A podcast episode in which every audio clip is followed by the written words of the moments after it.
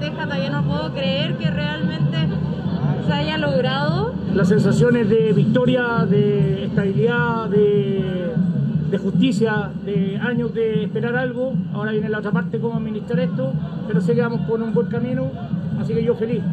La verdad es que yo creo que todos los chilenos tenemos muchas aspiraciones, esperamos mucho de este cambio, pero por sobre todo eh, lo principal es la dignidad. Yo creo que logramos la dignidad que tanto buscábamos.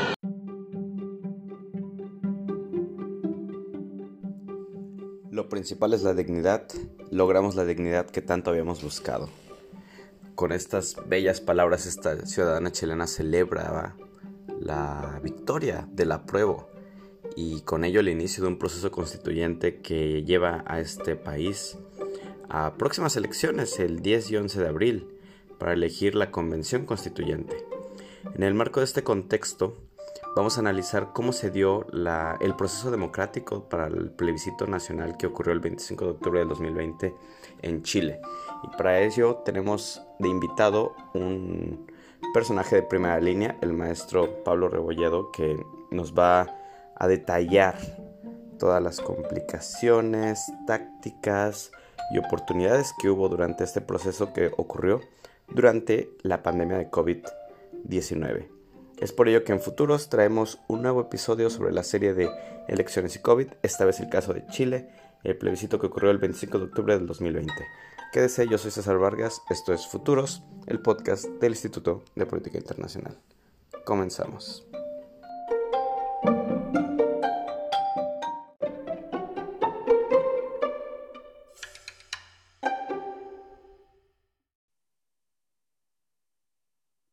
Perfecto. Em, continuamos con esta interesante conversación sobre cómo el COVID está impactando los procesos democráticos a lo largo del planeta. El día de hoy tenemos nuestro segundo caso latinoamericano, a diferencia del caso de México, este es sobre un plebiscito histórico que ocurrió en Chile.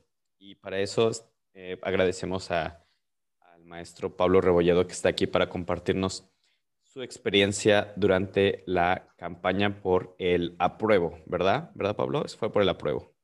Así es. Muchas gracias, César. Muy, agradecido a ti y también del Instituto de Política Internacional por esta oportunidad de poder conversar sobre el plebiscito en Chile. Perfecto, pues te agradezco enormemente que estés aquí.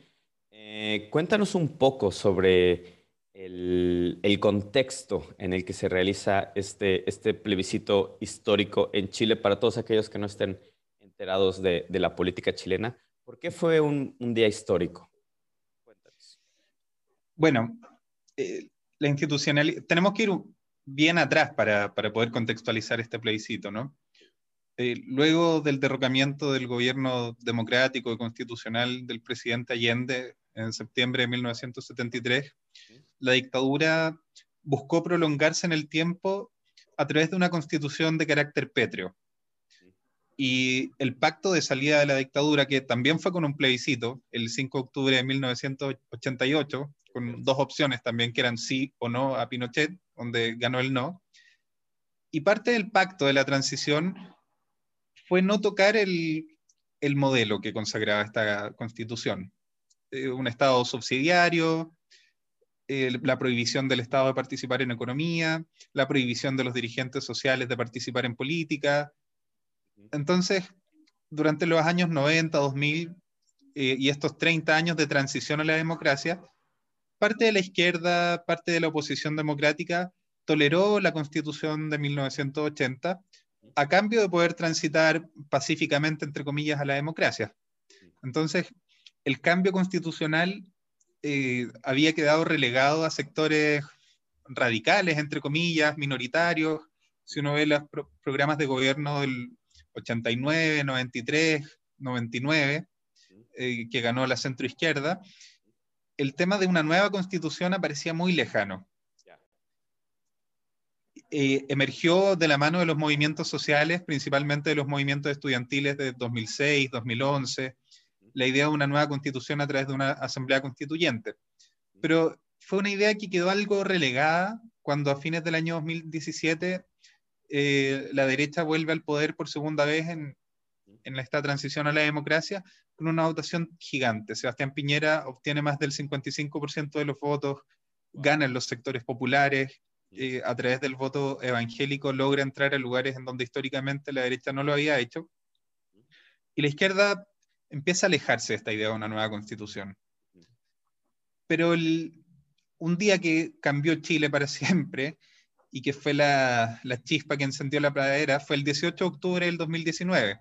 Así es. Que luego, luego de un alza en el precio del metro de 30 pesos chilenos, eh, que están, están bajo el, el, monto que me cuesta transformarlo a una, model, a alguna moneda internacional. Y, ¿Cuántos serían dólares? Sé, que es difícil, pero ¿qué será? ¿50 centavos de dólar? Centavos de dólar. O sea, es un... Eh, si multiplicas 30 pesos por 20, logras un dólar. Wow. 5 centavos, una cosa así. Sí. Y eso generó que estudiantes secundarios que habían sido, eh, que habían estado en movilizaciones muy pequeñas durante el 2019, que no contaban con el apoyo de la ciudadanía, organizar evasiones masivas al metro de Santiago. Sí, todos, vimos estas eh, imágenes de los, jóvenes saltándose eh, la, seguridad masivamente y ese fue la chispa que detona algo que nadie vio venir, al menos fuera de Chile, a, muchos nos tomó por sorpresa estos masivos movimientos sociales del 2019.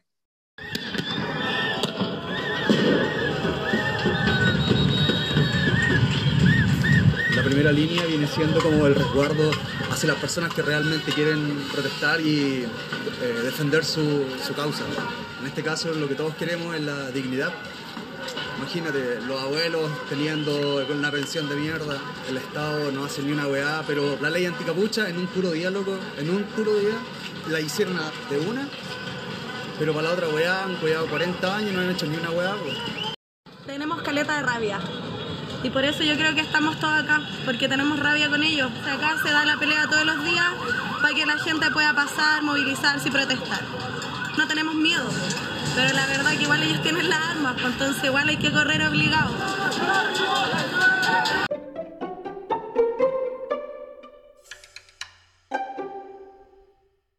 Eh, al día siguiente de las masivas evasiones estudiantiles se sumaron personas adultas. Y al cuarto o quinto día, que fue ya el 18 de octubre, habían cientos de miles de personas en la calle eh, buscando la, salida del gobierno. Eh, con fue extraño y, es cierto esto que no se vio venir porque las organizaciones tradicionales de la clase trabajadora eh, no estaban conduciendo estas protestas, tampoco las organizaciones estudiantiles, entonces parecía un movimiento muy espontáneo eh, en que a las semanas siguientes, que ganó mucha popularidad, que en Santiago de Chile, una semana después, el 25 de octubre, hubo dos millones de personas protestando. Eh, y en Santiago de Chile viven seis millones de personas. Entonces, un tercio de la ciudad estaba en la calle y millones por todo Chile. El, tanto así que entró el tema de la constitución. ¿Cómo, la derecha el tema de la constitución?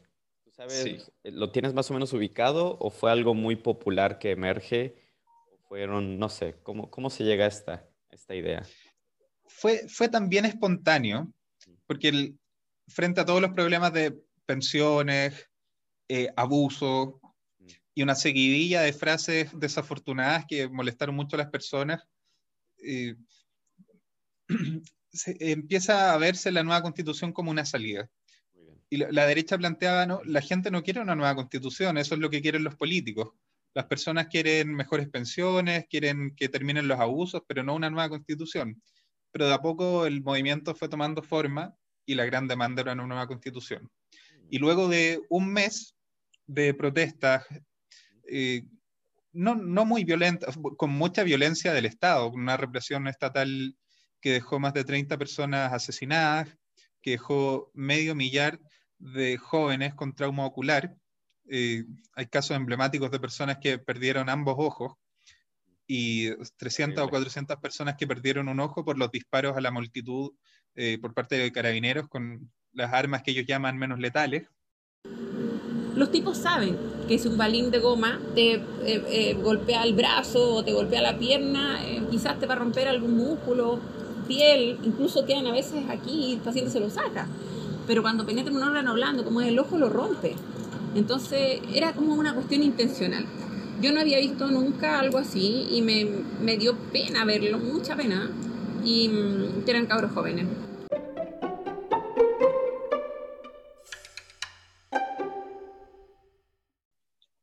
Entonces, el gobierno tuvo mucho miedo un mes después, el 14 de noviembre. ¿Por qué ese día? Porque un año atrás, el 14 de noviembre del 2018, había sido asesinado un joven mapuche, Camilo Catrillanca, y generó esto muchas protestas en ese momento, y existía mucho miedo de que el primer año del asesinato de Camilo Catrillanca iba a generar una rebelión que iba a hacer caer al gobierno. Entonces el presidente, que había estado relegado, llamó a todos los partidos políticos con representación parlamentaria y les dijo, ustedes se tienen que poner de acuerdo. Y estuvieron en el ex Congreso de Santiago de Chile, eh, que era donde funcionaba antes el Congreso, porque Pinochet lo llevó a la ciudad de Valparaíso, que es donde funciona actualmente, en el edificio histórico, eh, llegaron a un acuerdo, que fue el acuerdo del 15 de noviembre. Y, y este es el contexto, porque se llega a ese acuerdo que se llama Por la Paz y la Nueva Constitución. La, derecha cedió lo que nunca había cedido en, estos 30 años, que fue la constitución del 80. La presidenta del principal partido pinochetista de Chile, la UDI, Jacqueline Van Rysselberghe, dijo en una entrevista eh, que para ellos esto fue como un incendio. Y, y, tuvieron que soltar la constitución porque tenían que ver qué podían salvar. Claro, es entendible porque Em, bueno, ¿cuál es la, correlación de fuerzas dentro de, la Asamblea chilena? Digamos, en un, hablando en este esquema de izquierda y de derecha, ¿qué porcentaje tú crees que eh, de, en el Senado, en, el Senado, por ejemplo, que son 45 senadores, la oposición tiene 24 la derecha tiene cerca de 17 y hay un par más de independientes. La oposición es mayoría. Pero a pesar de ser mayoría con 24 votos, no logra alcanzar eh, un quórum de dos tercios, que en la situación actual serían 29 votos.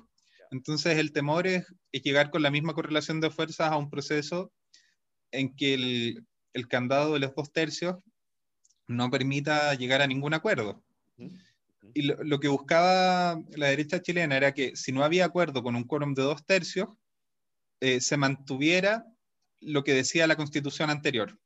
Mm, Entonces esa era una trampa que les permitía con un solo tercio poder mantener la constitución anterior. Pero el, acuerdo quedó de tal manera de que si no hay dos tercios, el tema queda fuera de la constitución y se regula por materia de ley orgánica. Y y otras limitaciones que tuvo el acuerdo fue que no puede modificar sentencias judiciales ejecutoriadas y no puede cuestionar los tratados internacionales que Chile ha suscrito. Ahora, si me permites un paréntesis, ayer o antes de ayer, la diputada chilena Camila Vallejo, que fue además la líder del movimiento estudiantil del 2011, presentó un proyecto de reforma constitucional que busca eh, que no sean dos tercios el quórum para sesionar del órgano constituyente, sino que eh, sea el propio órgano el que defina el quórum con el que quiere sesionar y tomar acuerdos. Queremos establecer ciertas modificaciones justamente porque después del 25 de octubre eh, nos seguimos dando cuenta que el mandato es que haya amplia participación ciudadana. Por eso la reforma no es solamente hacer que la convención defina sus propios quórum, nosotros no queremos imponer ningún quórum, lo, que estamos señalando es que ellos definan si quieren mantener los dos tercios, cuatro séptimos, tres quintos, una combinación de quórum distintos. Eh, en, en, esta reforma, la ley 21.200 de diciembre, se establecía a nivel constitucional que este plebiscito se iba a hacer el 26 de abril. Pero en marzo del 2020, a poco, pocas semanas de la llegada del coronavirus, se hizo otra reforma constitucional muy transversal que, que movió el plebiscito para el 25 de octubre. Originalmente el plebiscito iba a ser en abril, pero debido al coronavirus se movió a octubre. Así es. Y, y hasta antes de su realización, existía una permanente tensión eh, por si se realizaba o no el plebiscito. Existían sectores de ultraderecha, liderados por José Antonio Cast, que su campaña era, este es el plebiscito de la muerte, la gente va a ir a votar y, va a morir. Eh, se debe suspender indefinidamente el plebiscito. El, el, presidente en un momento dejó entrever que la crisis económica era tan grande eh, que no era pertinente este el momento para hacer un plebiscito. Eh, parte de la oposición incluso se cuestionó si se iba a poder hacer el plebiscito en octubre, porque en julio, agosto la pandemia seguía. Octubre fue una fecha que se veía muy lejana al momento de hacer la reforma, pero que mientras nos íbamos acercando eh, veíamos que el, escenario no era el, previsto, pero se realizó el 25 de octubre. Ok, perfecto. Entendible, entendible y es algo que nos hemos encontrado en, en diferentes latitudes.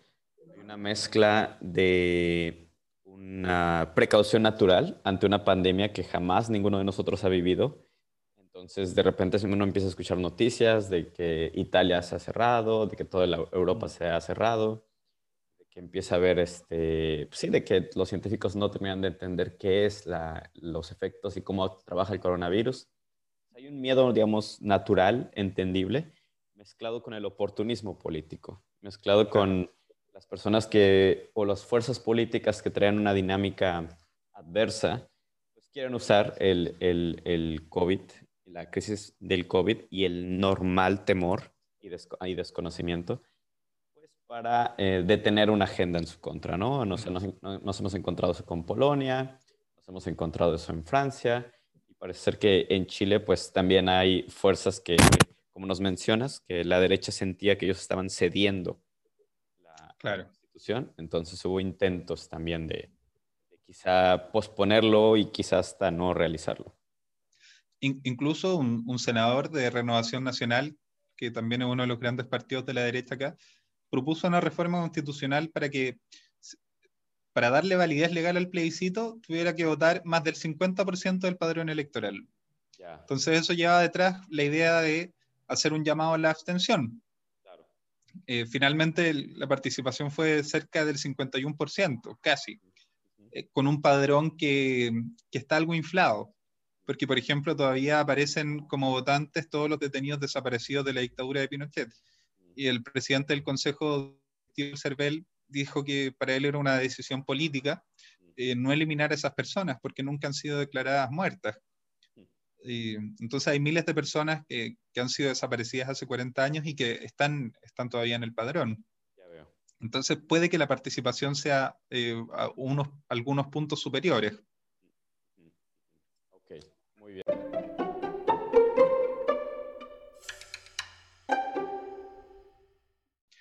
Eh, eh, se repartieron volantes, pero estuvo centrado casi todo el proceso en una campaña digital, en donde plataformas como Zoom fueron muy importantes para reuniones amplias, habían profesores constitucionalistas que fueron un poco las estrellas de este proceso, eh, que se reunían con gente de distintas localidades que ya estaban organizadas por el, por el 18 de octubre, que habían hecho cabildos y asambleas, y la asamblea territorial del barrio universitario invitaba a un profesor y conversaban 50 minutos con 100 personas, y, así se fue dando la campaña virtual. En la comuna en la que estoy yo, en Penco, pusimos banderas en las casas de las personas, a pesar de la cuarentena. Nos organizamos en un equipo pequeño, guardando medidas de seguridad, y, la gente que se movía veía lleno de banderas por el apruebo. se pagó mucha publicidad en redes sociales, pero principalmente del rechazo. Lo, curioso fue que en dinero gastado y dinero aportado por privados, el rechazo tenía un 80% y el apruebo un 20%. Pero en, la elección final, el apruebo estuvo cerca del, del 80% y el rechazo del 20%. Entonces, a veces a una sola, a un solo un post de Facebook podían ponerle dos mil dólares. Y, eso se hace muy difícil de regular. Claro, claro, claro, Es una de las otras constantes que hemos encontrado en esta serie de, de podcasts que la teoría tradicional de las campañas es que hay una campaña de tierra y una campaña de aire, ¿no? Esta es una mm. teoría norteamericana de ya de los años 50 y que es la presencial y la de los medios de comunicación. Y ahora nos hemos encontrado que con el COVID, pues evidentemente la presencial se dificulta mucho y salta sobre todo la de aire, ¿no? Y, la parte mm. de, de, internet y en este caso, pues parece que fue, fue lo mismo. Eh, mm. En tu opinión, ya has mencionado Zoom. Eh, Zoom fue importante. ¿Ustedes qué estrategia utilizaron? ¿Usaron alguna estrategia para usar las em, Zoom o, o, se enfocaron en qué plataformas digitales? ¿Se enfocaron en Zoom? ¿Se enfocaron en Facebook, Instagram? ¿O fue más bien WhatsApp? ¿Cómo fue su estrategia de comunicación y por qué la diseñaron así? Algo que quizás cambió en relación a, a otras campañas fue que antes del COVID, en las campañas tradicionales, uno también usaba mucho Twitter, Instagram o Facebook pero esta vez este tipo de redes fueron eh, desplazadas principalmente por Zoom, pero también por Facebook Live, que creo que fue una de las principales herramientas de, difusión. Y con el senador con el que trabajo, Alejandro Navarro, hicimos un programa que se llama Fijando Posición, en donde invitábamos a distintas personas a, a, participar, a hablar de la actualidad, de pensiones, de la nueva constitución y otras cosas y lo transmitíamos a través de Facebook Live, llegando en buenos momentos a 1.700 o 2.000 personas. Y nosotros a veces teníamos 500 personas y sentíamos que era una audiencia muy baja. Sin embargo, le comentaba, imagínate, ¿qué, hubiésemos tenido que hacer antes para tener a 500 personas en un mismo lugar? Claro. habría sido un esfuerzo gigante y ahora las tenemos acá. Ahora, ese fue un fenómeno que tuvimos nosotros porque tenemos una red muy amplia, además de 100.000 seguidores, pero otros parlamentarios de, nuestra región, eh, sus transmisiones difícilmente superaban los 100 espectadores. A veces uno veía muy buenos invitados, pero con 7, 10 espectadores. Muy bajo. Sí. Y fue principalmente Facebook Live y Zoom. Eh, Twitter quedó, para el trabajo de campaña, quedó bastante de lado y, en la difusión de material gráfico, y principalmente videos, eh, fue muy relevante y su posterior viralización a través de WhatsApp, Facebook, que a veces eran los mismos, las mismas cápsulas que aparecían en la franja. En los últimos días, por ejemplo, actrices y actores de teleseries chilenas que son muy importantes en la memoria colectiva, eh, se reencontraron, se disfrazaron de sus personajes y actuaron yendo a votar por el plebiscito. Entonces ese tipo de, de cápsulas llegaron a millones de personas de, manera muy emotiva y, y, a pesar de que no le hubiesen entregado un volante a ninguna de esas personas. De hecho, se imprimió muy poco. Todo el material impreso que tenía decía vota este 26 de abril. Te guste o no, vives en muchos Chiles. Vives en el país de los que dicen que Pinochet nos salvó, pero también en el país de los que dicen ¿dónde están? En el país de los que creen que el mapuche es terrorista y en el que quiere al mapuche en el Congreso. Vives en un país que no llega a la universidad, pero que hace postgrados en el extranjero. Vives en el país LGTB, en el Chile feminista y en el Chile femicida. En el Chile con pensiones miserables, pero con las AFP FP llenándose los bolsillos. En el Chile que revive en una clínica, pero que muere en una sala de espera. Por un Chile digno, vota a prueba. Convención Constitucional. Muy bien, muy bien. Y, pasando a esta parte de la campaña por tierra, los, los actos presenciales. Ya eh, me comentaste que ustedes distribuyeron banderas por el apruebo en, en, su, en su distrito electoral otras acciones hicieron? ¿Hicieron mítines? ¿Hicieron encuentros cara a cara o no? ¿O se prefirió no hacerlo? En, en mi región, no, porque el, el, momento de evolución de la pandemia no lo, no lo permitía y además hicimos la evaluación política de que, de que no era conveniente. Durante meses nosotros solicitábamos que existiera cuarentena, eh, entonces pedir cuarentena y luego invitar a la gente a un meeting eh, era un poco contradictorio. Por otra parte, luego ya con cuarentena y el sufrimiento del comercio, eh, generaba también una reacción adversa a hacer algún tipo de encuentro. Lo que organizamos acá fue una caravana de autos. Entonces, cada persona en su auto, cuidando las distancias, y nos paseábamos por la ciudad. Eh, de hecho, en Santiago, en Valparaíso, en Concepción, en las grandes urbes, eh, tampoco se hicieron actos masivos ni mítines. se repartían volantes a veces en las ferias, las comunas que, que, estaban en, fase, en una mejor fase de la pandemia. Eh, pero más allá de eso, eh, muy poco. En, en, el barrio alto, que hubo solo cinco comunas en Chile en donde el rechazo triunfó. Y tres de ellas son el, el barrio alto de Santiago, Las Condes, Fitacura y Lo Arnechea, donde siempre, donde ganó Pinochet, en el plebiscito, donde ganó la derecha. Y hoy ganó históricamente, históricamente regiones eh, conservadoras. Claro. Eh, y, en esta, y ellos hicieron marchas por el rechazo. Eh, quizás se reunieron. sí, fueron actos más masivos. Mm. Eh, reunían mil, dos mil personas mm. Eh, con banderas de Estados Unidos, con banderas de Trump. Incluso salían muchos con la bandera. Banderas de Trump. sí, con la bandera de, del Imperio Español. pero, pero a la vez en esos sectores la situación de la pandemia permitía hacer ese tipo de actividades. Ya, ya, ya, Era, ¿Eran muy bajos los, los casos o, o? Eran, eran más bajos los casos, estaban más controlados. Ya. Eh, sus calles permiten mucha distancia, son personas de altos ingresos que pueden comprar otro tipo de implementos para protegerse y además muchos de ellos que iban con bandera en contra de la ONU y creen algunas teorías de la conspiración, eh, no creían tampoco en el virus. Ya, ya.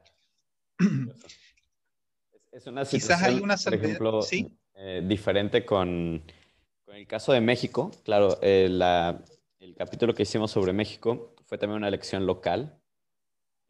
no fue un, un, tema tan histórico como, mm. como esta, que fue una elección local y ahí nos comentaba más bien, pues, la derecha es la que más estaba abogando por no hacer eventos presenciales y digamos las fuerzas progresistas eran las que decían es que la gente en las redes sociales, o sea, como que las fuerzas conservadoras nos inventan muchos fake news nuestra única forma de contrarrestar, porque no tenemos los fondos para pagar ah, en Facebook, nuestra única forma para contrarrestar es en el, cara a cara, en eventos eh, eh, mm. presenciales. Y es interesante ver que el caso de ustedes fue lo contrario, ¿no? Entonces, estrategias distintas dependiendo de contextos distintos. Dependiendo de quién está en la oposición y quién está en el gobierno. Así es. Porque quizás si nosotros estuviéramos en el gobierno habríamos estado en la misma postura de México. Quizá, quizá. Mm. Y hablando un poco de, de COVID y la comunicación política. Yo sé que evidentemente los, los temas que se debatieron son temas constitucionales, son temas de fondo, son temas de qué país queremos. Em, pero el hecho de estar viviendo esta discusión en medio de una pandemia, ¿tú crees que le dio más relevancia a algunos temas sobre otros? Por ejemplo, en el caso de Francia, eh, quizá el tema de reformar la seguridad social, la mm. salubridad, no era tan importante, pero gracias al COVID, eh, ya que la gente estaba viendo la necesidad de apoyar a su sector hospitalario, eh, los políticos lo usaron para, para ganar simpatía. ¿Crees que hubo algo así en Chile o simplemente la gente entendía que COVID era algo que no tenía nada que ver con, con la discusión? Sí, yo creo que el, el, COVID cambió de cierta manera los contenidos constitucionales que se debatían, porque antes de la pandemia había mucha discusión que podríamos llamar postmaterial. y se hablaba mucho eh, de feminismos y de disidencias y de personas con discapacidades, eh, todas demandas muy importantes, pero, pero la pandemia, el desempleo, la crisis del sistema sanitario, llevó la discusión a, temas más materiales y más propios de, de condiciones de, la clase trabajadora. Claro, económicos. Sí, volvió. No tanto de identidad, sino más bien económicos. Muy bien. Claro, el, el aumento del desempleo, la, la cara más dura de la desigualdad, eh, ya no hizo que, que la principal discusión sea la inclusión de personas que se sienten no binarias, en, sino que, que la materialidad pura Ya veo. y el trabajo. Muy bien, claro.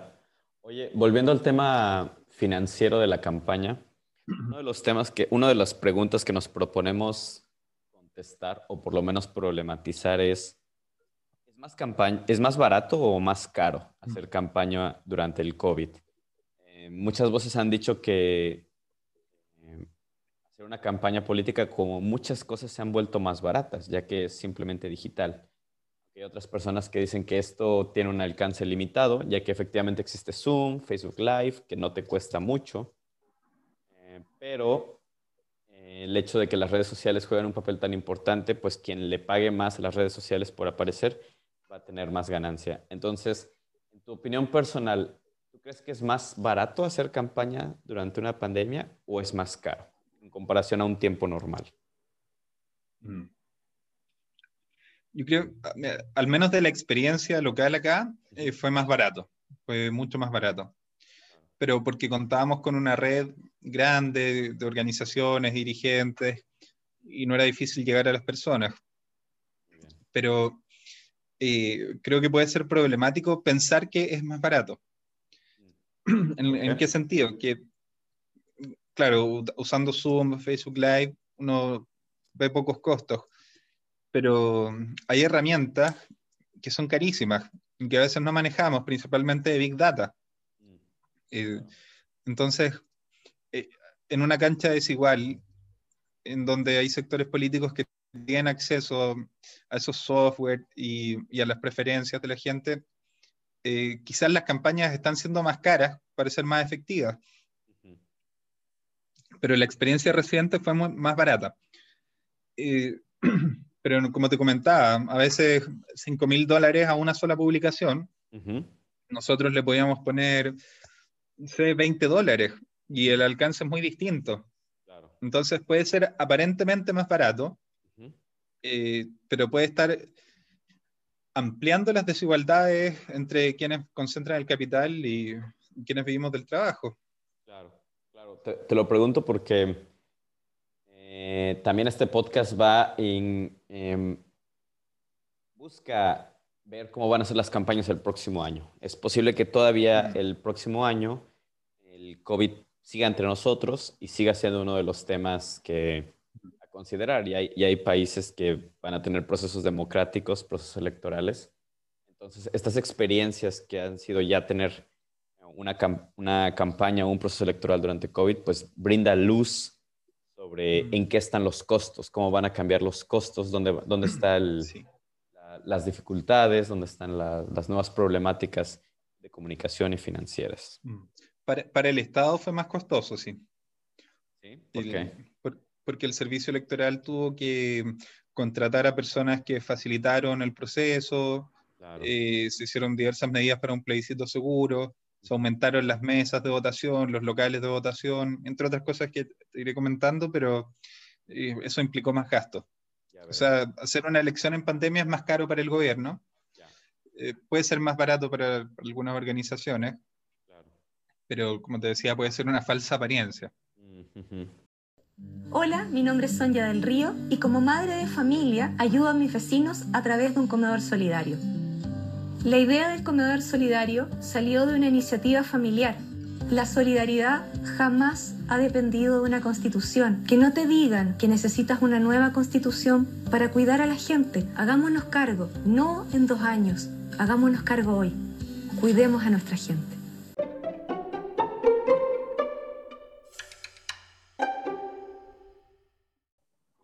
Sí. Y hablando un poco de las medidas de higiene, las medidas de higiene para cuidarse al equipo. Ustedes cuando, en el equipo donde tú participaste, eh, pues obviamente el COVID es, es noticia global. Eh, habría, habrá- ¿Hubo compañeros tuyos que tenían temor de, de hacer campaña durante el COVID? Un temor muy justificable. ¿Y cómo tomaron ustedes una... ¿Qué, ¿Qué medidas tomaron para cuidarse durante la campaña? Eh, bueno, en primer lugar, el no hacer campaña física fue la principal medida en momentos de cuarentena y abocarse principalmente a los medios y, a la campaña a través de las redes virtuales. Y las personas que salieron a hacer eh, campaña, eh, procuramos que fueran personas que no tuvieran enfermedades crónicas o que no fueran mayores de, cierta edad. Y al momento de salir, siempre procuramos el uso de mascarillas, eh, alcohol gel y, la, y poder mantener la distancia pudimos hacerlo porque no tuvimos grandes encuentros, pero creo que sería muy difícil en, un gran mitin eh, poder mantener, partiendo por mantener distancia o que todo el mundo use mascarilla. Eh, sí, pero, alguna regulación oficial al respecto? El gobierno dijo no hagan eventos o hagan eventos máximo 50 personas o no hubo ninguna regulación se mantuvo, la regulación que existía para los eventos masivos en general. Que en ciertas fases, por ejemplo, en la fase, acá, las fases están con números. Uno es cuarentena total, dos es cuarentena en los fines de semana, tres, es una fase en que ya se pueden realizar otras actividades. Entonces, para la fase 2, por ejemplo, en un espacio cerrado no pueden haber más de 10 personas y en espacios abiertos no pueden haber más de 20 personas reunidas. Entonces la, regulación sanitaria eh, se hizo extensible también para las campañas políticas. Por eso con esta caravana de autos se pudo eh, sortear un poco ese tipo de restricción. ¿La gente respondió bien o, no? O sea, la, gente... ¿Crees que hubo resistencias o, la gente decía, no, qué bueno, qué bueno que es así? Eh, al, al no poder hacer eventos masivos. Así es. Eh, no, no hubo resistencia. La verdad es que se tomó bastante bien, porque fue en, un momento en que había más miedo al, virus que ahora, porque ahora en noviembre eh, hay otras subjetividades respecto a la, pandemia, pero entre abril y agosto existía muchísimo temor a pesar de tener menos contagios. Y, la gente pedía que, que hubiesen cuarentena y quería quedarse en su casa y queríamos impulsar una cuarentena digna y que se entregaran alimentos para que nadie tuviera que salir. Y eso esa subjetividad ha cambiado hace poco. Entonces, al momento de, eh, de no poder hacer estos eventos masivos, em, en principio hubo bastante aceptación. salvo esto que te comentaba de los barrios altos, en donde hacían marchas, y generaba disgusto en las personas. Oye, estamos en pandemia y mira cómo están allí tan juntos. No, era hacerte contra campaña. Mm. nosotros tuvimos un análisis aquí en, el, en Bélgica. Existe un instituto de enfermedades tropicales. Ellos se dedican a combatir enfermedades y pandemias en África desde hace décadas y tienen un modelo sobre la psicología de la población a la hora de las pandemias, por el caso en el, tema del ébola. Ellos hablaban de que efectivamente en el inicio hay una curva hacia arriba de heroísmo. primero hay, un desconcierto y una negación. Después, cuando ya se acepta que existe la pandemia, empieza a haber una idea de, de todos hay que hacer sacrificios. Un heroísmo creciente que alcanza un pico es cuando la gente, todo el mundo está cuidándose, todo el mundo está haciendo lo mejor para cuidarse entre sí. Y después viene un declive largo, largo, largo, largo, largo, largo, en que se empieza a caer en el cinismo y en la normalización. Así les pasó, por ejemplo, cuando aparece el ébola, al inicio la gente se cuidaba muchísimo y hicieron actos de sacrificio, pero con el paso del tiempo la gente pues le va perdiendo el miedo, va normalizando las cosas y se atreve a hacer más cosas, ¿no? Se atreve a más. Entonces, bajo esa lógica, uno de los elementos que nosotros sugerimos o pensamos en las elecciones del próximo año, donde ya va a haber pues, vacunas, donde ya, ya vamos a cumplir más de un año en confinamiento, muchas, muchas naciones, que la población quizá va a, ser, va a estar más reticente a, por ejemplo, perder un evento o, a, o que todo se haga meramente por internet, ¿no? Esa es una, una idea respecto a la psicología de las masas durante una pandemia. Sí, estoy de acuerdo con esa idea. Eh, al, menos lo hemos vivido también de esa manera en, Chile. Ahora, la discusión sanitaria no estuvo muy centrada en la campaña, sino que en el momento de la votación. ¿Cómo fue el momento de la votación, el día del plebiscito? Bueno, se hizo una reforma constitucional eh, para un plebiscito seguro. Existieron eh, muchas, todo el debate estaba centrado en la elección, porque mm, el tema de las campañas es para que no, quienes nos interesan y quienes hacemos campaña, pero, pero la elección es para gran parte de la población. Entonces, esta reforma eh, tomó algunas de las siguientes medidas. Se eh, aumentó cerca de un 40% los locales de votación. Es decir, si en una comuna habían cinco locales de votación, pasaron a tener ocho o diez locales, para así poder tener más mesas y que si las mesas antes se recibían 300 votos, ahora se recibieran máximo 100 y poder mantener la distancia y otros elementos. Se amplió el horario de funcionamiento de las mesas, que acá siempre han funcionado de 8 de la mañana o 9 de la mañana hasta las 5 o 6 de la tarde. Eh, se hizo una franja hasta las 20 horas, hasta las 8. E incluso hubo propuestas que querían que el plebiscito se hiciera en dos días y buscaban que fuera eh, quizás por algún tipo de orden para que nunca hubiese mucha gente. Eh, por otro lado, se aumentó ¿Qué piensas de esa idea? ¿Mm? ¿Tú qué piensas de esa idea de hacerlo en dos días? Siempre me parece peligroso hacer una elección en dos días porque quien recuerda las urnas y los votos. Eh, acá la verdad es que con la franja de, 12 horas fue suficiente, pero para una población de 19 millones no es lo mismo que para poblaciones mucho más amplias, grandes. Claro, ya veo. Muy bien. Las medidas se tomaron? Bueno, acá los vocales de mesa, quienes hacen las elecciones, son personas eh, sorteadas aleatoriamente, eh, que es un, un, deber, así como en Estados Unidos el jurado, ¿no? que te toca solamente. Y aumentaron las causales con las que te podías excusar de oficiar como vocal de mesa. se buscó que no fueran vocales de mesa personas mayores de 55 años, considerando las estadísticas los niveles de mortalidad en, en, personas mayores. Se estableció en todos los locales de votación un aforo máximo eh, que se respetó y, fue resguardado por militares y marinos, porque en Chile desde hace casi 100 años las elecciones son resguardadas por las Fuerzas Armadas. Wow. Sí. Eh, los apoderados de mesa, que son quienes protegen los votos y van a, a ver que, que, no se anulen y no se objeten, eh, se limitaron también. Se permitieron muchos menos. los conteos públicos tuvieron una restricción en la cantidad de personas que podían visitarlo se estableció también una franja horaria preferencial para adultos mayores.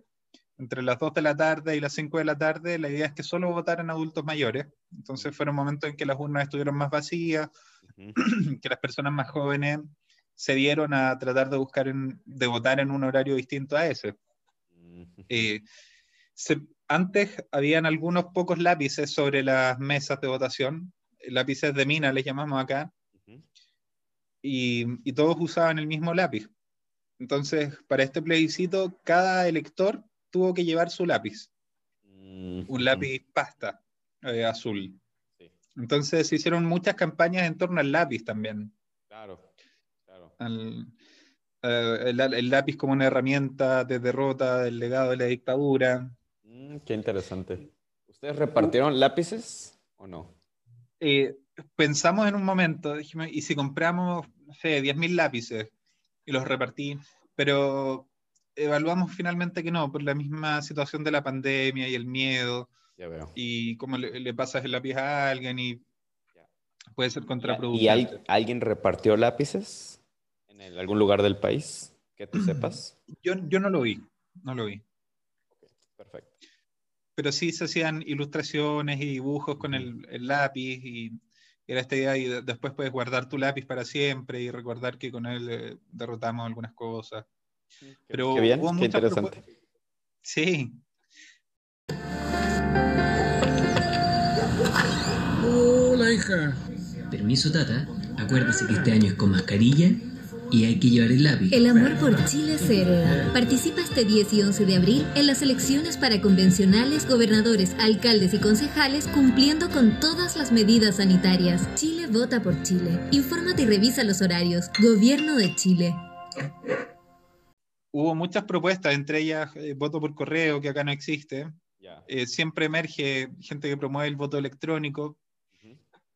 Em, y bueno, uno de los grandes debates que hubo fue sobre el voto de personas contagiadas, COVID-19 positivo.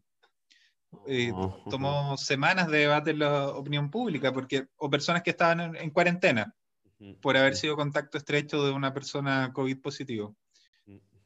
Y el gobierno decía que no había espacio para eso, que las personas contagiadas o en cuarentena no iban a poder votar y, y que era un riesgo para la salud pública exponer eso. Pero de, la oposición principalmente se dijo que votar era un derecho y que el tener una enfermedad eh, no restringe el, derecho a votar. Entonces salieron propuestas bien, interesantes, como que, se pusieran locales de votación en los centros de salud eh, mm. para que las personas contagiadas o en cuarentena fueran y votaran allí. Pero inmediatamente los trabajadores de la salud se opusieron alguien propuso en un tema que, estigmatizaba bastante, que se hicieran mesas con personas contagiadas y locales en donde solo fueran personas contagiadas. Entonces era como la, exclusión total. Ya, ya, ya, ya. Y finalmente no, no pudieron votar, ni, las personas contagiadas ni los contactos estrechos que estaban en cuarentena. No pudieron votar. No, no. Es interesante eso eh, no lo hemos escuchado en ningún caso. Creo que eh, ni siquiera lo preguntamos si las personas con COVID podían votar o no. Este, no estaba en nuestro radar. Mm. Claro, acá mucha gente lo defendió con mucho ahínco. Decía, pero si votar es un derecho, ¿cómo el contagiarte porque un gobierno es negligente? Eh, además, te van a castigar de nuevo y te van a restringir el derecho a votar. fue, fue un par de semanas que estuvo el tema en la palestra pública y era mm, un asunto sobre el que todos fijaban alguna posición a favor o en contra. ¿Tú qué piensas? Eh, yo la verdad es que creía que teóricamente es cierto, alguien por estar enfermo no se le debe restringir el derecho a voto, pero prácticamente me parecía peligroso que se dijera en los medios de comunicación que personas contagiadas iban a ir a votar. Porque iba a reducir eh, creo que eso podría Sí, y en este proceso requeríamos tener una participación por lo menos del 50%. Eh, si votaba un 30% del padrón, se iba a caer la legitimidad de la nueva constitución. Claro, lo entiendo, lo entiendo. Este, ¿Qué más sobre eh, este, el, día del plebiscito? ¿Algún otro comentario que quieras agregar sobre el día? Fue el director del servicio electoral, perdón, el presidente del consejo directivo del CERVEL, Patricio Santamaría, eh, dijo una frase por la que lo criticaron mucho. Dijo, ir a votar va a ser más seguro que ir a comprar al supermercado o ir a una farmacia. Y, y a pesar de que lo criticaron mucho, finalmente tuvo razón. Ir a votar fue un acto sumamente seguro. Fue mucho más seguro que moverse en transporte público, fue mucho más seguro, como dijo él, que ir a un, supermercado o una farmacia. Que, te cuento, por ejemplo, mi experiencia al votar. Yo fuera del local de votación, eh, tengo que esperar que salgan más personas para que el, número del aforo máximo eh, se cumpla. A la entrada, eh, facilitadores que fueron contratados especialmente para esta elección te orientaban hacia dónde estaba tu mesa. Eh, había mucha gente trabajando preocupada que se mantuviera la distancia social, todas las personas con mascarilla, te entregaban eh, jabón de manos todo el tiempo. Eh, en la fila, en la cola para, para el voto, había un metro marcado y, y, al momento de entrar no tenías ningún contacto, ibas con tu propio lápiz, te tenías que retirar la mascarilla por pocos segundos para que vieran que eras la misma persona de tu cédula de identidad. Y, salías y y bien, y de hecho, el, estos sectores más de ultraderecha que decían, eh, por culpa del plebiscito, eh, nos vamos a llenar de contagios. A la primera, segunda semana después del plebiscito no existió un, un aumento de casos sostenidos. Lo que sí generó, que, que es otra variable que quizás no se pudo controlar, eh, fue las celebraciones posteriores al triunfo de la prueba. Sí, yo, yo vi varios videos masivos y la gente se abrazaba, bailaban. La alegría popular que obviamente no hay ninguna distancia. Claro, entonces yo creo que esas celebraciones, que el, cuando es un hecho tan histórico y tan importante y ganar como se ganó, te dan esas ganas de, de salir, de celebrar, de, de, abrazar a tus pares, y que te da lo mismo la mascarilla. Entonces quizás eso puede haber sido mucho, eso fue mucho más inseguro que el, que el proceso electoral mismo. ¿Tú saliste a celebrar?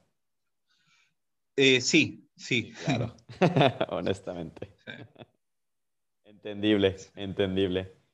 Este, y sí, como lo dices, es algo que, que no, se, no, se, no se previó.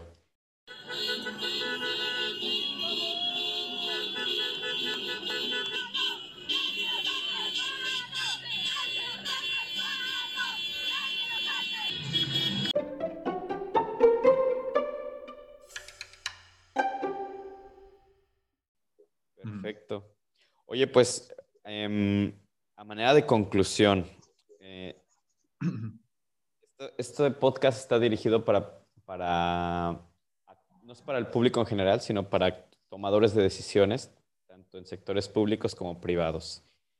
En, es, en este caso de las elecciones, si tú tuvieses enfrente a los responsables de organizar un, una elección, digamos, para marzo del 2021, para ustedes mismos van a organizar una, otro plebiscito una vez que esté terminada la, mm, el trabajo de la constituyente. En el tema del COVID, ¿qué recomendaciones concretas harías? Bueno, nosotros tenemos siete eventos electorales en, entre hoy y el próximo año. Y primero, como principio, que la democracia no puede detenerse. No puede detenerla ni una pandemia, y menos una crisis económica. Eh, empezar a cuestionar el, el, mantenimiento de las elecciones es, es peligroso.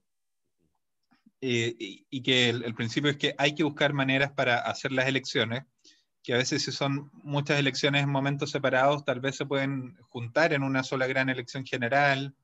Uh -huh. Como consejos, creo que darle más atribuciones y más recursos a los servicios electorales o al órgano o colegio electoral que se encargue de, de, esto es muy importante para que puedan contratar más personas que permitan desarrollar las elecciones. El, el, consejo también es poder regular legalmente algunos de estos aspectos, sobre todo las campañas por las redes virtuales, porque la ausencia de regulación permite que quienes concentran más riqueza eh, puedan utilizar su capital para además usando herramientas de Big Data, eh, sabiendo cómo llegar a las personas, eh, con fines muy poco nobles. Entonces, regulación legal para una forma de campaña que se instaló hace tiempo y que llegó para quedarse. Eh, creo que evaluar el voto por correo puede ser positivo dependiendo de la legislación y la idiosincrasia de cada país. El, acá el aumentar en las franjas de horario de votación fue muy positivo. O sea, que las mesas puedan estar abiertas en vez de 8, que estén 12 horas abiertas y funcionando, o más si, si es necesario. Y la, también funcionó muy bien acá el, el usar un lápiz propio, eh, tanto para la confianza de los electores como, si uno lo piensa, los lápices que usábamos antes los podían tocar 200 o 300 personas. Claro.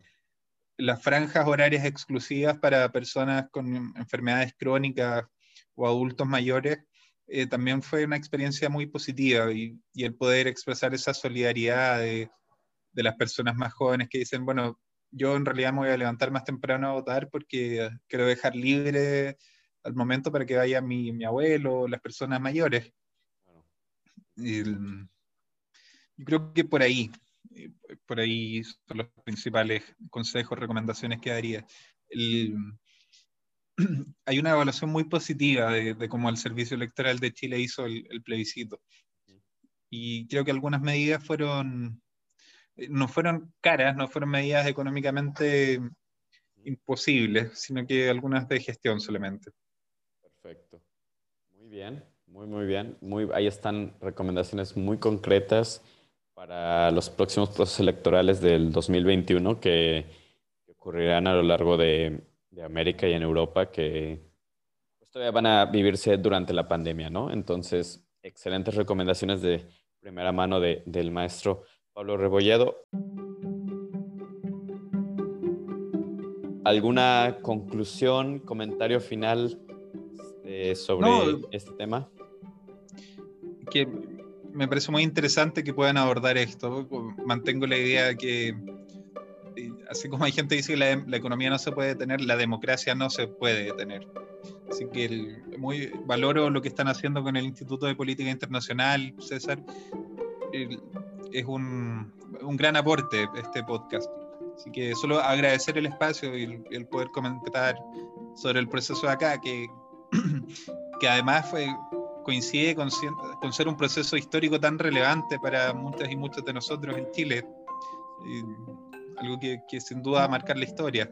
Y, y quizá poniendo un poco al lado del tema del COVID, que hablo por muchos cuando Chile es un país que siempre nos sorprende a los que no vivimos en él. durante mucho tiempo se habló de Chile como el, modelo a seguir, el país donde todo funciona bien, el país que crece eh, súper bien, donde eh, pues se hablaba este, los, como un dragón, ¿no? Un poco como Corea del Sur o Taiwán, el crecimiento chileno. Y como tú dices, es el contraste que hay entre una elección de, del presidente Piñeira tan masiva y unos cuantos años después tenemos protestas al otro nivel. Creo que es que, tenemos unas protestas tan grandes que nos sorprendieron a muchos. Eh, yo, caso de Chile, es un país al que le tengo muchísimo cariño por los amigos chilenos que he hecho a lo largo de mi vida y que me sorprende este contraste tan fuerte que hay entre parecer un Chile aristocrático, de clases, pero de repente tienes estos movimientos populares que, muestran un Chile muy distinto, un Chile que tiene ganas de justicia social, que cuando aparece, aparece duro y aparece fuerte. Yo fui uno de los muchos que estábamos sorprendidos por la, resistencia de las manifestaciones en frente de una represión tan brutal y de un régimen que ya no quería dialogar. Y pues tenían, muchos teníamos una enorme simpatía por un pueblo que toma su destino y, sale a construir el país que quiere. Entonces, Chile, sin lugar a dudas, es un país que creo que siempre nos da sorpresas de este nivel. Pero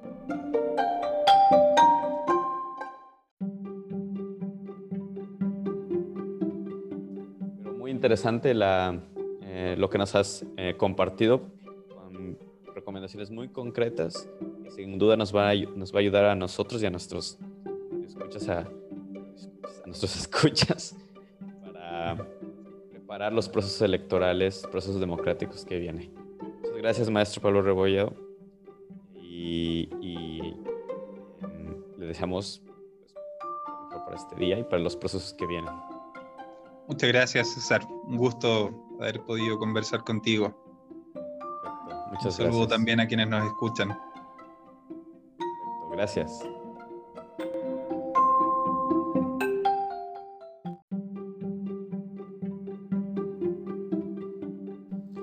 Yo me voy, pero antes de irme le dejo la recomendación cultural de la semana para que usted se siga cuidando y siga quedando en casa. Es el documental Piñera, la guerra contra Chile documental de Carlos Bronzato. Está disponible en YouTube para que usted se quede en casa y profundice más sobre la situación política moderna de esta hermana república. Que tenga un muy buen día, lo espero aquí en futuros la próxima semana. Yo soy César Vargas. Hasta pronto.